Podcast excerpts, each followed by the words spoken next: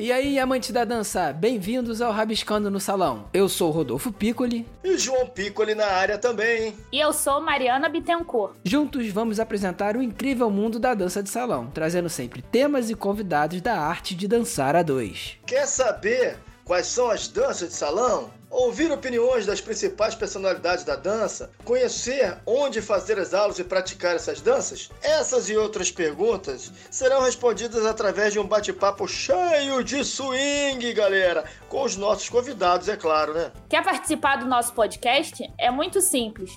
Busque os nossos episódios nos agregadores de podcast Castbox, Deezer ou Spotify. Você também pode entrar em contato com a gente através do e-mail rabiscando no salão podcast@gmail.com ou nas nossas redes sociais, o Instagram arroba rabiscando no salão ou no Facebook Rabiscando no Salão. Agora fique com mais um episódio do nosso Rabiscando no Salão e venha conhecer mais sobre esse universo.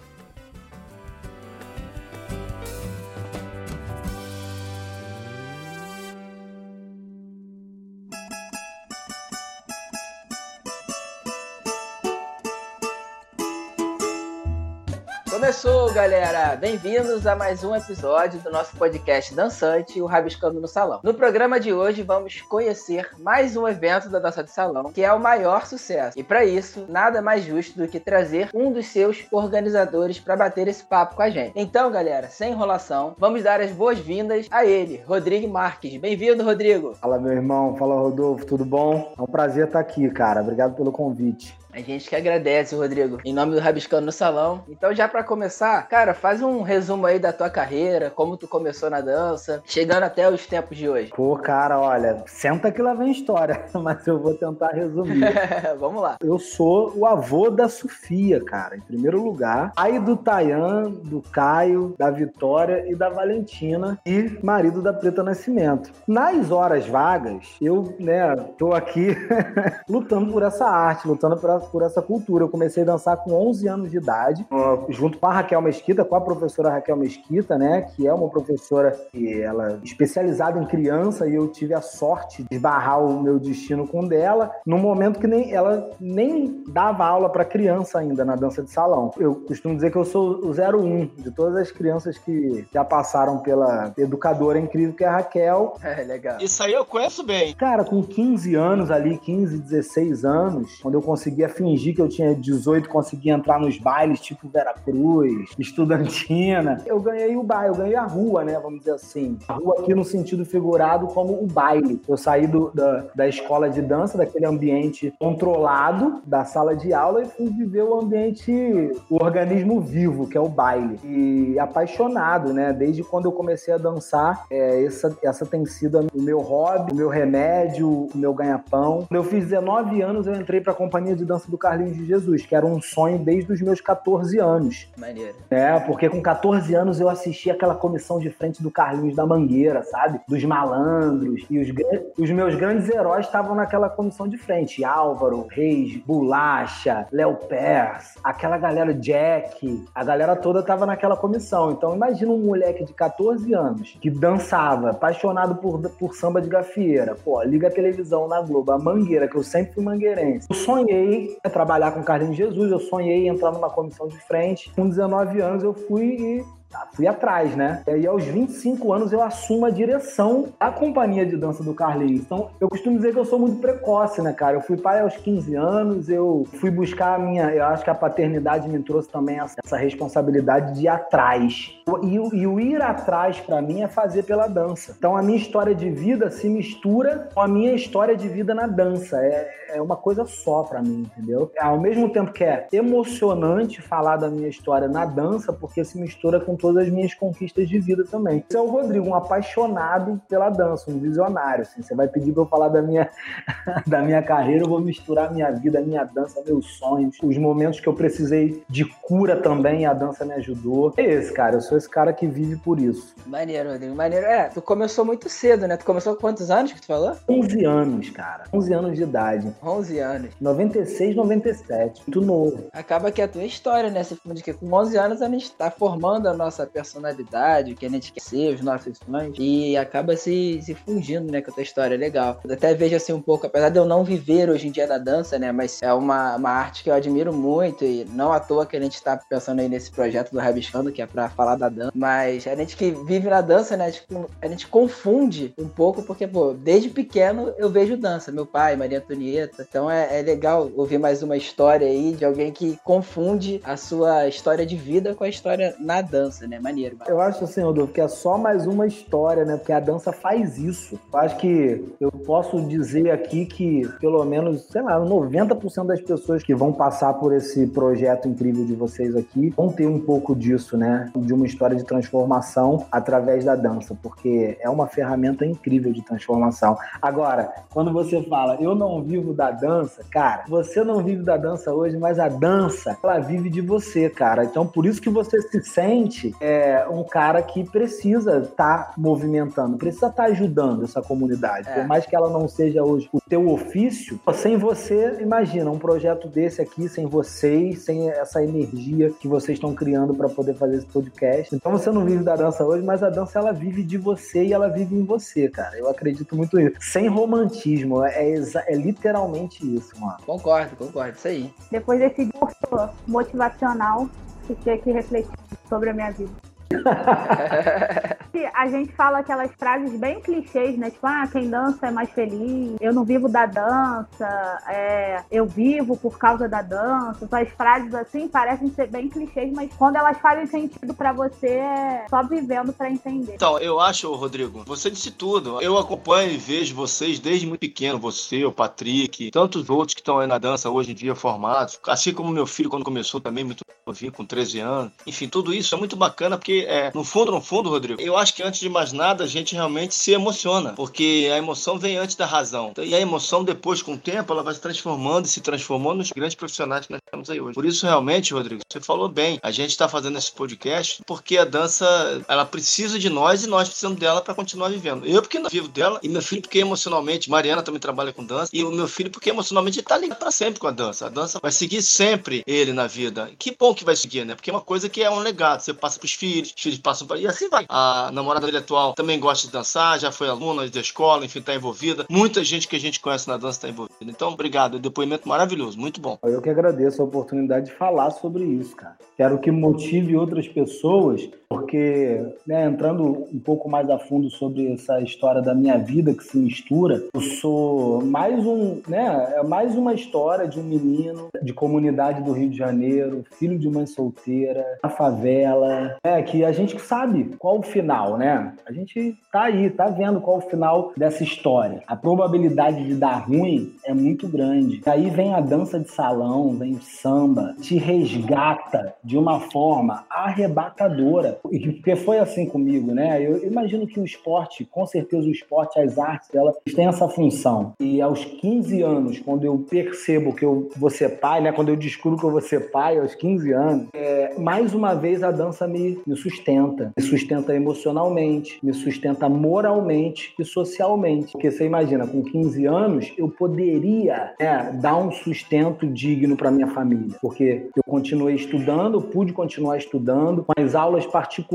que iam pintando, eu conseguia manter, manter minha família, cara. Então, assim, não é só né, a parte emocional e a parte psicológica, né? Porque a dança é, é, é terapêutica, mas não é só isso. Tem o lado social também que é muito forte. Tantos e tantos profissionais que a gente vê hoje da nova geração que tem uma história parecida ou idêntica com a minha em relação a ter conquistado uma profissão através da dança de salão. Então eu sou muito grato a essa arte, porque, cara, eu nunca paguei um real para aprender o que eu sei fazer hoje. Sabe? Todos os meus mestres abriram as portas para mim. A gente sabe que nas escolas são assim. Você tá, se você está empenhado, se você está disposto a desenvolver, a ajudar aquela escola, você entra como bolsista, você entra como monitor e você vai ter uma formação. Você vai ter uma formação de um profissional mais experiente que vai te ajudar. Eu passei pela Raquel Mesquita, Bulacha, Álvaro Reis, Família Reis, Sou muito grato por isso. Então, hoje, a minha forma de retribuir isso para a dança é também fazendo pela dança, dando suporte para que a dança consiga alcançar mais pessoas. Pessoas com as histórias com uma história parecida com a minha, ou pessoas com histórias diversas. Porque quantos e quantos depoimentos de aluno a gente já ouviu, a gente ficou emocionado. Aluno que estava em depressão, alunos que não tinham mais autoestima para sair de casa, a dança foi lá e resgatou, né, cara? Então, essa é a minha forma de retribuir tudo isso. É verdade. Tem muita história dessa no universo da dança.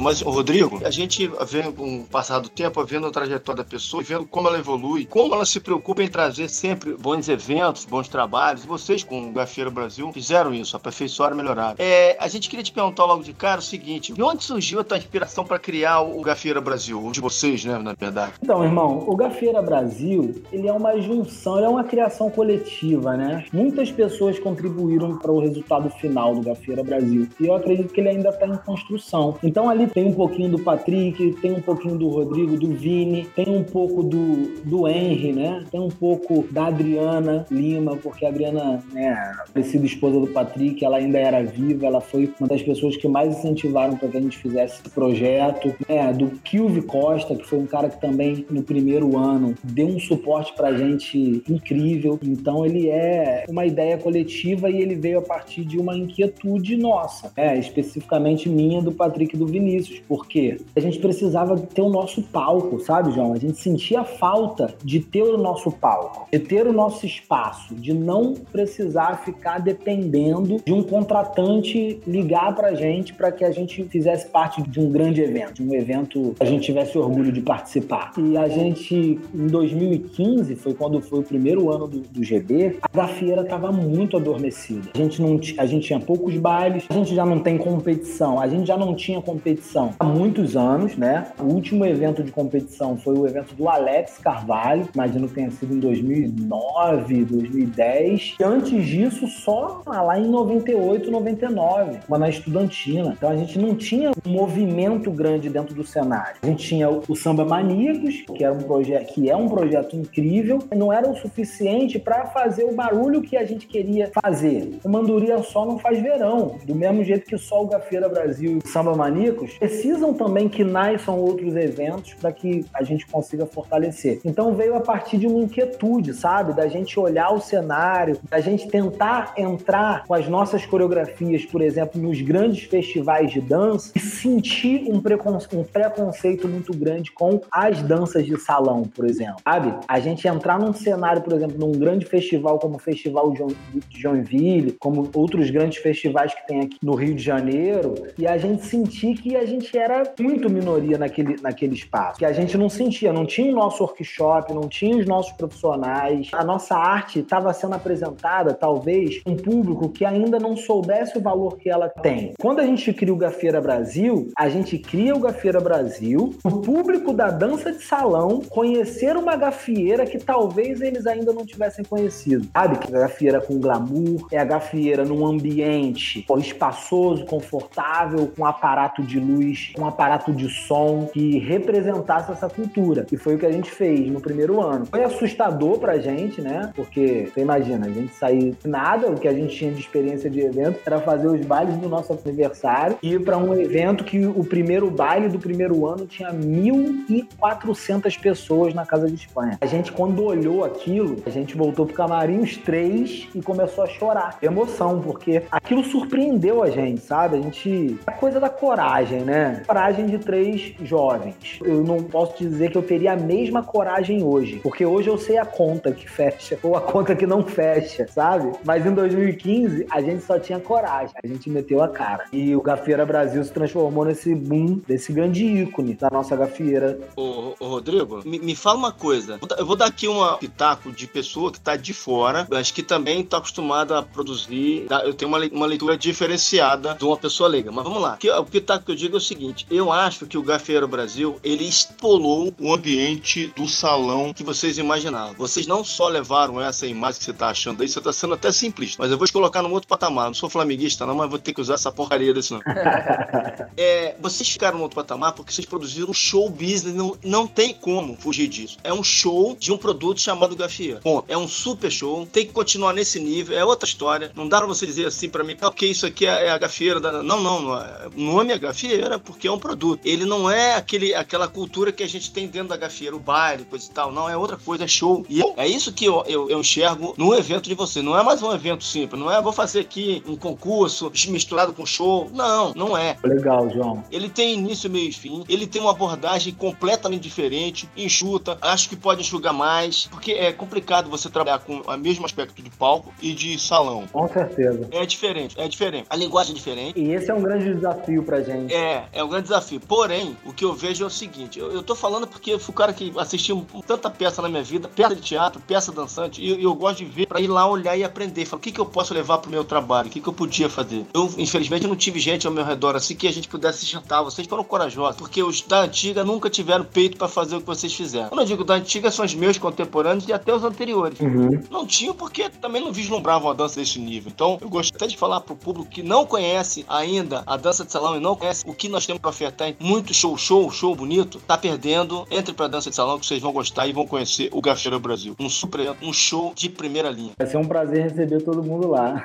Se esbarrar comigo, diz que veio do podcast aqui, que é pra gente ficar orgulhoso do trabalho. Ô, João, quer ver uma coisa assim, cara? Esse teu depoimento, ele era tudo que a gente queria em 2015, sabe? Pra dar esse retorno. Ver que a galera que. Foi o que eu falei da gratidão, né? Ver toda a turma que forrou a cama pra gente deitar, sentir orgulho dessa cultura. Quando eu digo que a gente queria apresentar uma gafeira que talvez nem o próprio público da gafeira sabia que existia, sabia que era capaz de colocar ele naquele patamar. Aqui é de flamenguista, hein? O patamar daqui é de flamenguista mesmo. É, aí, aí juntou a minha experiência de 14 anos trabalhando com Carlinhos de Jesus. É, e a gente sabe que o Carlinhos ele vende o show dele pro grande público, ele vende o show dele pro leigo de dança. São as grandes empresas corporativas que nos contratavam. Então tinha uma linguagem, eu aprendi muito sobre show business, eu aprendi muito sobre produção, produção, aprendi muito sobre isso. Aí você pega o Patrick, tem uma experiência com carnaval absurda, né? Cada vez mais ele tem se tornado uma referência dentro do maior show do planeta, né? Que é o carnaval. E a gente junta tudo isso com a liderança do Vinícius, o equilíbrio do Vinícius, sabe? Porque o Patrick ele tá pensando em 2050, entendeu? Ele tá, ele tá com a cabeça em 2050. E eu tô planejando toda a loucura. E o Vinícius ele vem mostrando pra gente de fato o que, que é possível, o que, que não é possível pra gente botar o pé no chão e administrando e liderando principalmente todo o elenco. Então eu acho que isso dominou nesse resultado, João, que você explanou. Mas lá em 2015, realmente, o que você falou é verdade. A gente não tinha a mínima noção da proporção que esse evento ia, ia virar. Mas a gente não tinha medo de arriscar. É a coragem, né? Coragem ela vinha muito alta e a gente se protegia. Nós éramos três, né? Cara, eu falo com toda certeza. A gente só conseguiu fazer esse evento nessa proporção porque nós éramos três e a gente se protegia, a gente, sabe? Um tava segurando a retaguarda do outro, porque cara, um dia a gente vai escrever o livro para dizer todas as dificuldades que a gente já passou, todas as vezes que a gente, sabe, voltou para casa de cabeça baixa, de querendo desistir, mas ali a gente, nós éramos três e a gente se sustentou nesse, nesse sentido. A tendência de vocês é só evoluir. O que vocês é, têm que pensar daqui para frente é criar o Gafieira Brasil como se fosse uma empresa. E essa empresa de produção, ela tem que ter produção, a retaguarda trabalhando para vocês. Não, não pode pensar mais você se preocupar com a luz. Ah, você vai falar isso para mim, ah, isso é dinheiro. Não interessa, amigo. Tem que pensar de, de agora. Tem que ter alguém que, que vai fazer toda a direção cênica, junto com vocês, desenhado. O, o desenho do espetáculo você já tem. É que é, eu sei que é de complicado pro artista, mas a gente acaba tendo que botar a mão na massa em tudo. A gente sabe disso. A gente não tem dinheiro para tudo isso. Mas o ideal, para ficar cada vez melhor, tem, tem que ter uma produção mínima. Ah, cobra um cachê mínimo, mas aqui não pode ter. Acabou de desenhar um espetáculo, tá tudo pronto. Alguém vai cuidar de colocar esse espetáculo no ar, porque ninguém trabalha só. Porque senão os cabeças não conseguem pensar um todo. Você gerenciar o espetáculo como um todo. E para gerenciar o espetáculo como um todo, fica cada um responsável por uma área. Um fica responsável pelos bailarinos todos, outro fica responsável pela luz e som, outro fica responsável pelo público público e pela bilheteria. Enfim, a responsabilidade tem que ter. Isso eu acho que é com o tempo. Vocês estão no caminho certíssimo. A gente amadureceu muito, né, João, de 2015 para cá. A gente se considera uma produtora, de verdade. Essa produtora hoje ataca não só no presencial, como no, no digital também. Hoje a gente tem um, uma funcionária fixa e a gente tem mais cinco pessoas remotas que são freelancers, desde designer, programador, enfim, editor de vídeo. Então a gente foi amadurecendo para esse lugar, né? Então acho que é, é, é, vale, vale muito, vale muito a tua colocação e cada vez mais pensar como empresa é algo tão novo para o artista, né?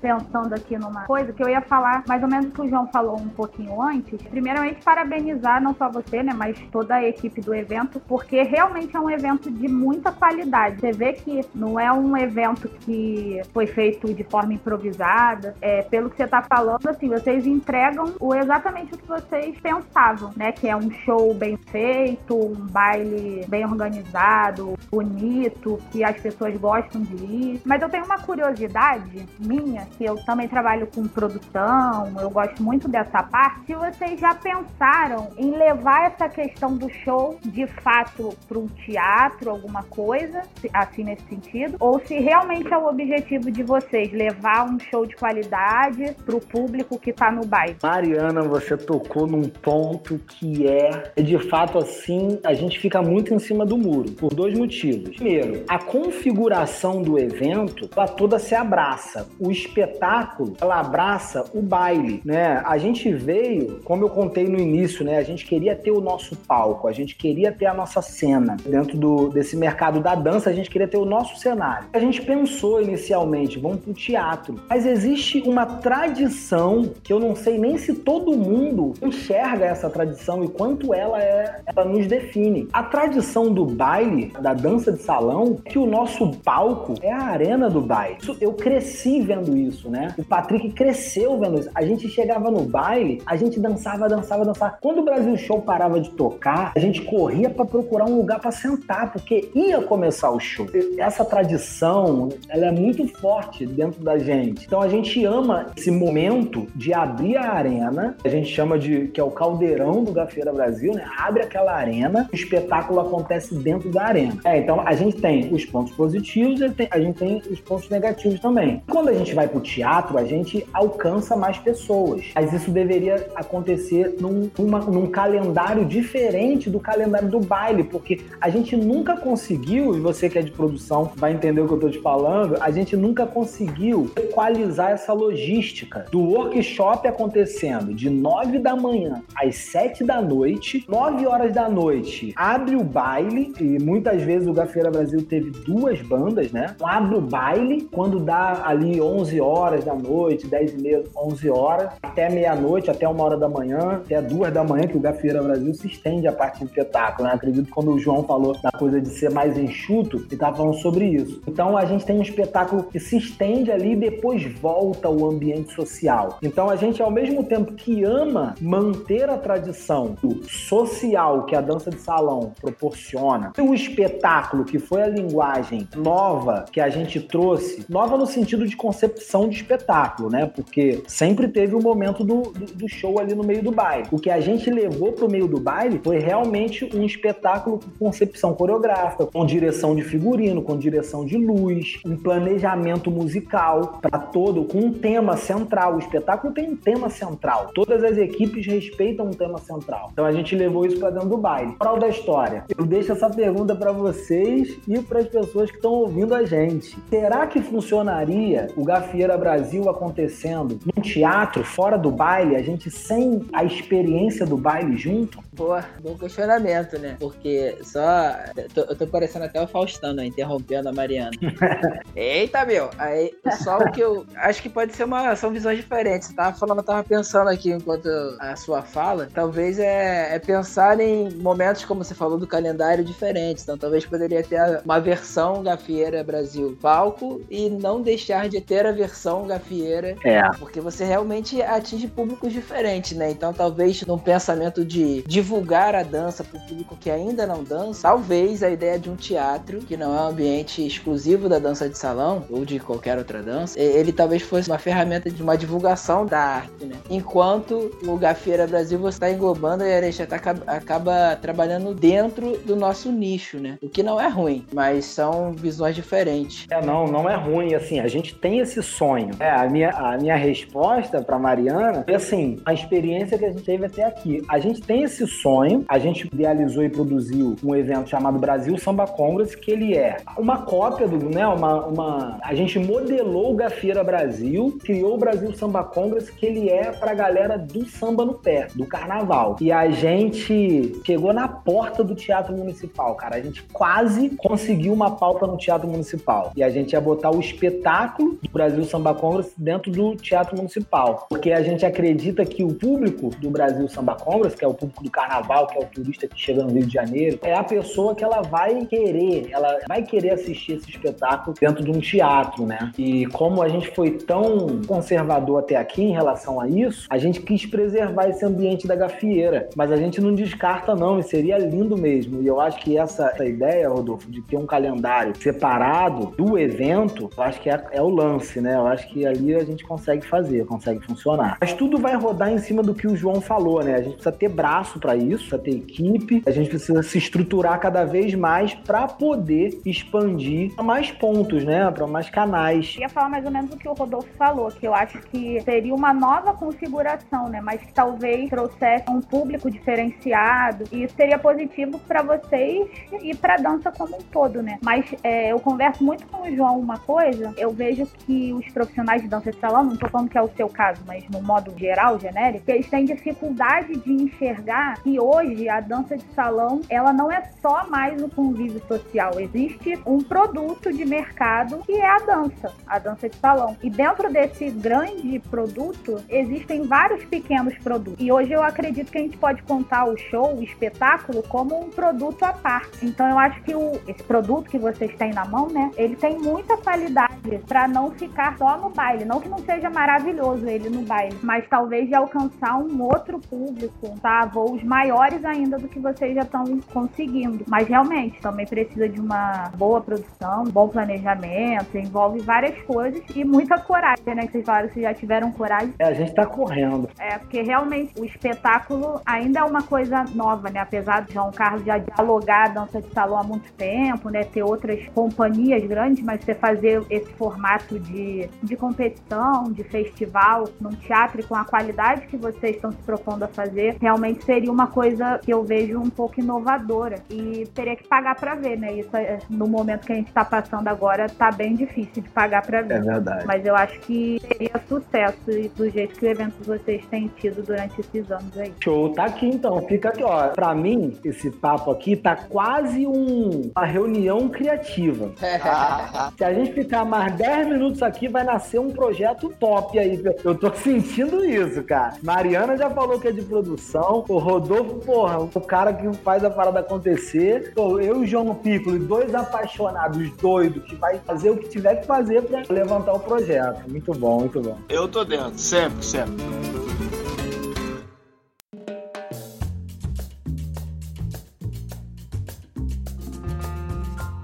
Ô, Rodrigo, e aproveitando esse gancho aí do que você acabou de falar, a gente vai entrar numa outra pergunta aqui que tem a ver com isso que a gente está falando agora. Qual é o objetivo do evento e o público-alvo? É uma pergunta que a gente já fez aqui no meio, mas é, de qualquer maneira é pontuar isso. O evento, como eu falei lá no início, né, ele está em construção ainda. Eu acho que ele vai estar tá sempre modificando, aprimorando, porque as pessoas mudam, né, a sociedade muda, e eu acho que é isso. O objetivo do Gafieira Brasil em 2015 ele era diferente do que ele é hoje. O objetivo lá em 2015 era construir uma cena que a gente pudesse colocar os nossos trabalhos artísticos. Construir uma cena em 2015 para que os jovens, os novos talentos da gafieira tivessem um holofote para colocar sua dança. Lá em 2015 a gente queria criar esse cenário. Nós trouxemos os profissionais da antiga a ocupar o espaço de professores, para ocupar o espaço é, de jurado da competição e a gente abriu a cena dos jovens para a nova geração. Então era isso, a gente queria ter um cenário, a gente queria ser analisado pelos caras que construíram essa parada, né, que forraram a cama da gafieira. Ela tinha essa essência em 2015. Com o passar do tempo, isso não se perdeu, mas foi ganhando outros valores. Então, lá em 2016 e 2017, nosso objetivo era atingir um público da dança de salão que não estivesse no Rio de Janeiro só. Em 2015, a gente no máximo teve tá, umas seis, sete pessoas de São Paulo e umas cinco de Minas, então foi Sudeste, né, que rodou. Em 2016, a gente, em 2017, a gente queria atingir o Brasil. Então, em 2016, a gente começou a abrir essa divulgação, né, começou a divulgar com mais antecedência e abrir essa divulgação a nível nacional. A gente recebeu era uma proporção de tipo assim, então não vou saber exatamente os números, mas era uma proporção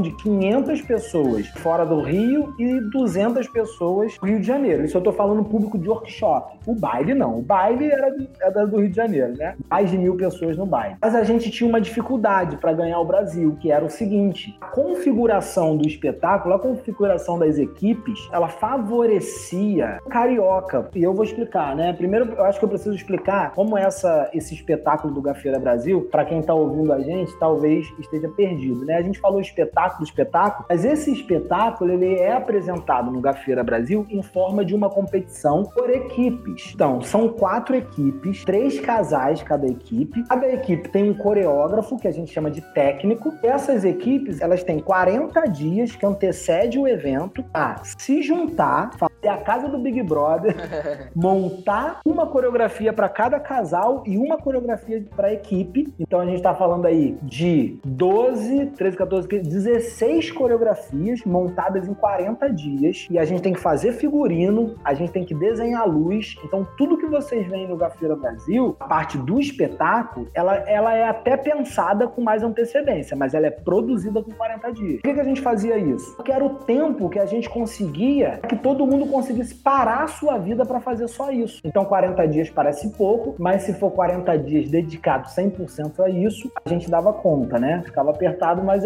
fazia parte do jogo. Então, quando a gente criava essas equipes, que a gente criava essas equipes a partir de audições, as pessoas que estavam fora do Rio de Janeiro, elas não conseguiam pegar no Rio de Janeiro, não conseguiam ter 40 dias, sabe, no Rio de Janeiro. Então isso foi difícil em 2016. Em 2017, a gente conseguiu é, passar esse obstáculo. A gente criou situações que favoreciam as pessoas de fora do Rio de Janeiro para vir competir. Moral da história, a gente teve um elenco que a maioria do elenco era de fora do Rio de Janeiro. Então em 2017 a gente consolidou o evento a nível nacional. Então o público-alvo é o público da dança de salão do Brasil. Tá? E a nossa busca agora é tentar mostrar, como a gente falou aqui, né, criar, criar formas com que a gente traga um público que não é da dança, que vem conhecer a dança, que vem para curtir um espetáculo, para assistir um grande espetáculo. Não sei se, se eu respondi, João. A gente teve vários objetivos no decorrer dos anos, mas o público sempre foi focado para o público da dança de salão a nível nacional. Acho que respondeu sim, meu pai vai poder falar melhor. Você respondeu o que ele perguntou, mas é, os objetivos, né, dos projetos que a gente faz, eles vão se alterando, né, vão se mudando. E até falando disso de se moldar, nós tínhamos vários projetos até chegar 2020, 2019 e veio um, um tal de coronavírus e meio que deu uma, meio que não, né, deu uma total balançada no planejamento do mundo, né. E aí como é que você encarou, cara, a pandemia e quais são os seus planos frente que a gente ainda está numa pandemia, né, em, em curso e quais são os seus planos para esse ano? Cara, como eu encarei a pandemia, né? É difícil. Outro dia fui aqui no supermercado perto de casa e aí eu tive um déjà vu, assim, que foi as primeiras semanas de isolamento social, eu indo naquele mesmo supermercado, cara, e eu sentia medo, né?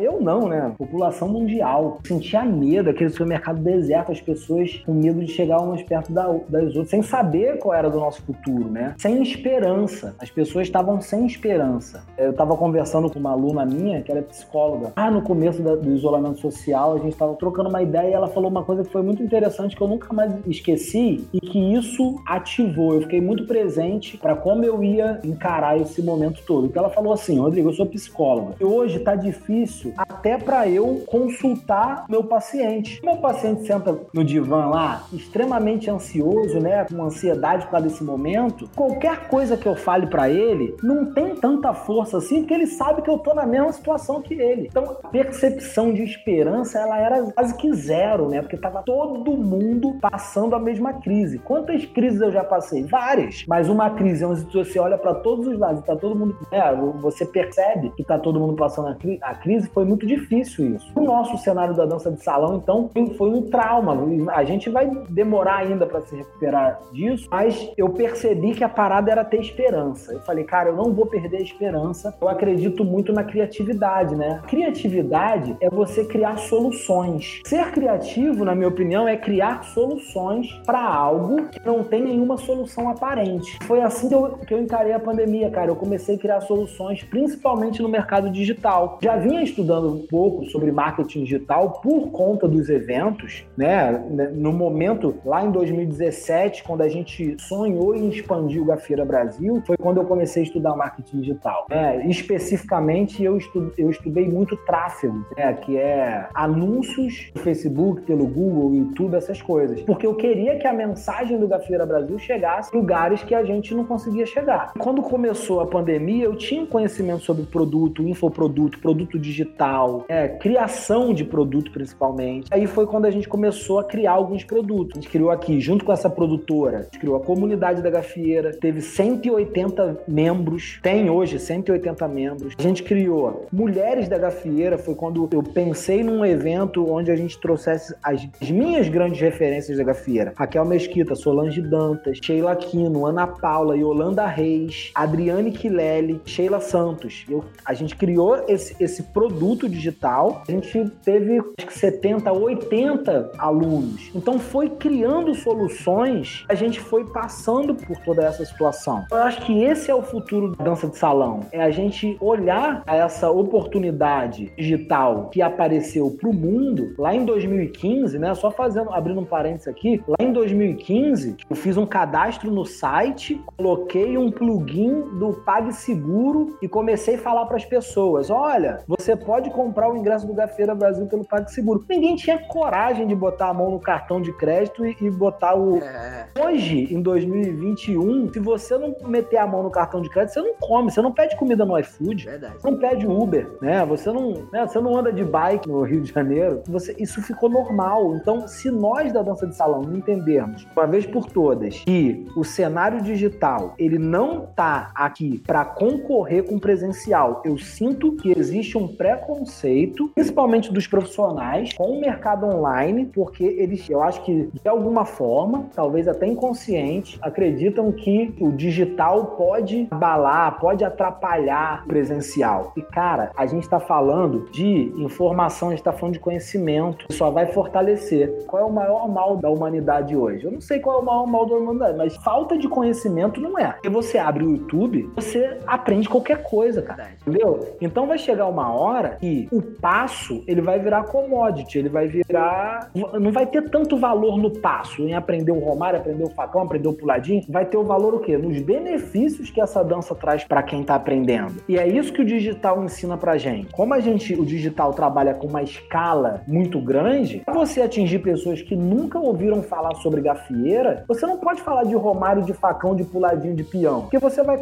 continuar sem acessar essa pessoa. Agora, se você falar sobre os benefícios que a dança causa para a vida dessa pessoa, eu acho que a gente consegue entrar no digital com muito mais facilidade, entendeu? E atrair pessoas que, que querem mais do que dançar, entendeu? Que querem mais do que dançar. Querem, pô, mudar de vida, que querem ter uma transformação real no sentido ecológico, no sentido social. É um lifestyle de saúde, de, pô, de amizade, de conexão, de abraço. E é por isso que essa pandemia tá pegando na gente. Uma delas, Rodrigo, é da dificuldade que está na rede, é que nós não somos dessa geração. Nós fomos introduzidos nessa geração por necessidade, óbvio. E como nós tivemos esse preparo muito anterior, por exemplo, meu filho nasceu numa geração que ele, é, não que ele já tenha nascido com isso, mas, por exemplo, quem está nascendo agora, nos últimos 5, 6 anos, já nasce totalmente dentro da internet. Não, já nasceu, a internet estava no iníciozinho ainda. É, você também, Rodrigo, já veio, a internet estava começando, enfim. Mas na minha geração não tinha nada disso. Então, todo o trabalho que se fazia era, era anteriormente, era boca a boca, panfletinho, ir no baile, conversar com as pessoas, falar um pro outro, um falar do profissional daqui, outro falar do profissional dali. Então, tudo isso era que fazia diferença na hora de você divulgar o trabalho. Claro que hoje em dia o trabalho, ele cai na rede, ele, a, a, a possibilidade dele atingir o braço é muito maior, você estica muito mais. Mas eu, eu continuo tendo, assim, ainda sou um pouco cético quanto a isso, eu continuo dizendo que é o seguinte, é, eu ouço tudo isso, entendo tudo que vocês estão falando, mas eu continuo sendo meio cético quanto ao trabalho que eu sei que a internet não veio para roubar, ela é mais uma ferramenta que a gente tem, mas eu tô vendo que as pessoas estão transformando essa ferramenta na única possibilidade. E não é. Tanto é que estão transformando na única e estão fechando esse muro. O tal do muro que eu falei é o muro do isolamento. Você se isolar no digital também não é bom. Então precisa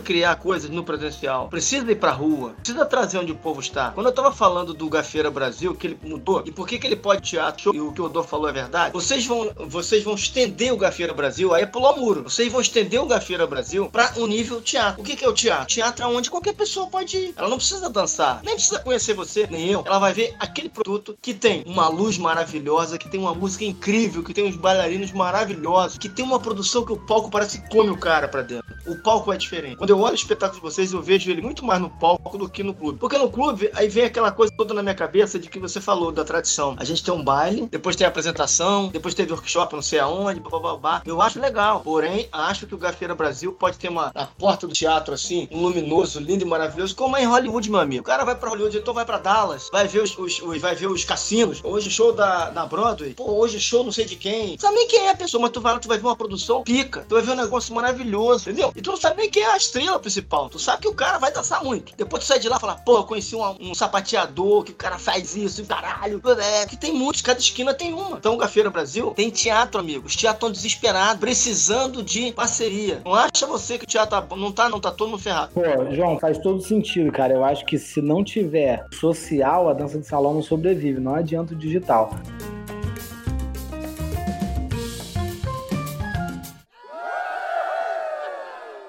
Gente vai começar o quadro. É, arquivo confidencial. Não, mentira. É porque a gente se esperou no Faustão e me empolguei. 7 e 8, o quadro de perguntas e respostas rápidas do Rabiscando no Salão. Então é o seguinte, a gente vai fazer um quadro. É como se fosse um ping-pong, né? Ping-pong vai e volta rápido, a gente faz uma pergunta e você, sem pensar muito, você vai responder. Tá bom, Preparado? parado. Então, para começar, o que a dança de salão representa para você em uma palavra? Transformação. Em uma escala de 0 a 10, qual é o peso da sala de aula na sua profissão? Eu acho que ela representa na minha profissão hoje sete. Eu bebo, eu bebo da fonte a sala de aula, é, da- desse meu contato, desse meu acesso com as pessoas, poder viajar coreograficamente, viajar criativamente em novos projetos, mas tudo parte do campo de batalha. E a, a sala de aula, para mim, é o campo de batalha. Como aluno, 10. A sala de aula da dança de salão foi a minha maior escola, não só profissional, como de vida. Frequentei muito mais salas de aula de dança do que salas de aula de ensino convencional. Tirando o samba, qual o outro ritmo que você mais gosta de dançar? Salsa. Qual a música que te representa? Hoje, a música que me representa é Coragem, samba, que o, que o Diogo Nogueira gravou. ter chorar, melhor sorrir, perseverar,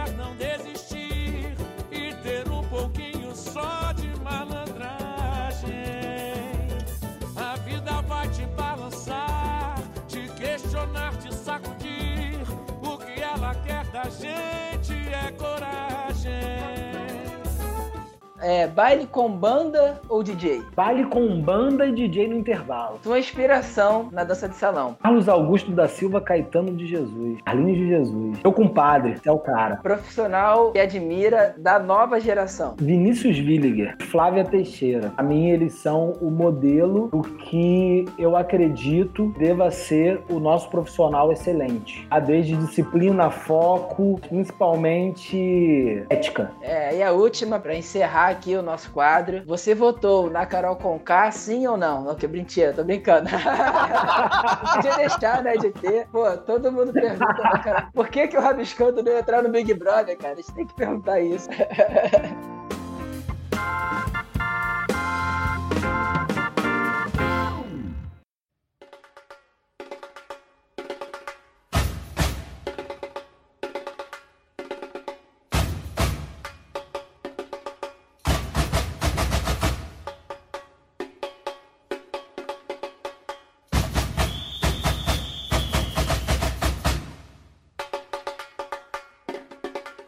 Então, Rodrigo, estamos chegando aqui ao final do nosso episódio. Ah, Ah, pô, eu sonhei escutar esse apo. Faz de novo, vai. Ah!